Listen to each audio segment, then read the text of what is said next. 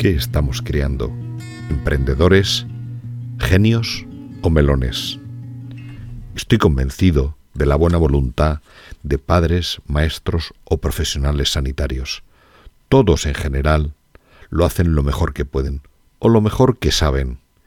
Y aquí tenemos el talón de Aquiles y al mismo tiempo una gran oportunidad. Los padres, hoy, en una sociedad tan exigente, no pueden limitarse a dar de comer, vestir o llevar al colegio a sus hijos, y más con Internet y sus tecnologías. El sistema educativo está totalmente desactualizado y por muy buenos profesionales que lo formen, no se puede enseñar solamente para valerse en el siglo XXI con las herramientas educativas que utilizaba Fray Luis de León en el siglo XVI.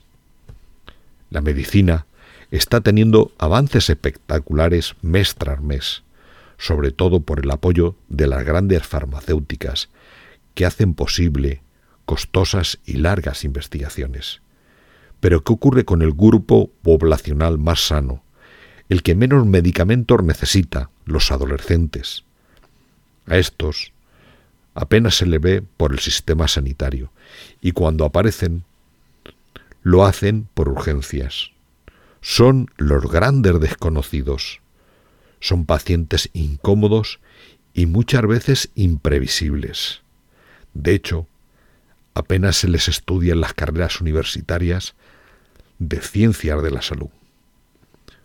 Personalmente, no creo que nadie venga a solucionar los problemas de nuestros hijos, alumnos o pacientes, pero que sí que soy un creyente del poder de cada uno de nosotros para mejorar la vida de los demás.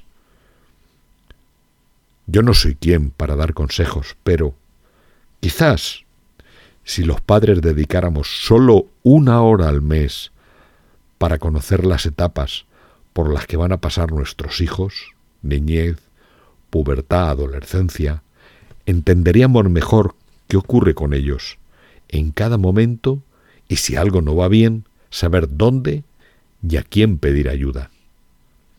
Quizás los maestros y profesores, con reservas o rechazo a las tecnologías, podrían mirar con los ojos de sus alumnos y comprobar que esos chismes forman parte de su día a día, siendo impensable un futuro sin ellos.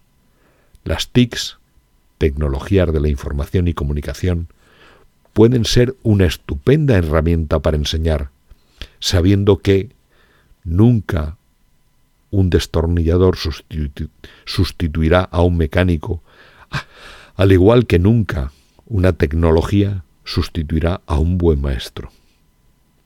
Quizás los profesionales sanitarios deberíamos levantar la mirada y ver más allá de la enfermedad, trabajar con las personas sanas para retrasar o evitar enfermedades, tener la mejor calidad de vida y perpetuar la juventud, aunque sea con las sienes plateadas.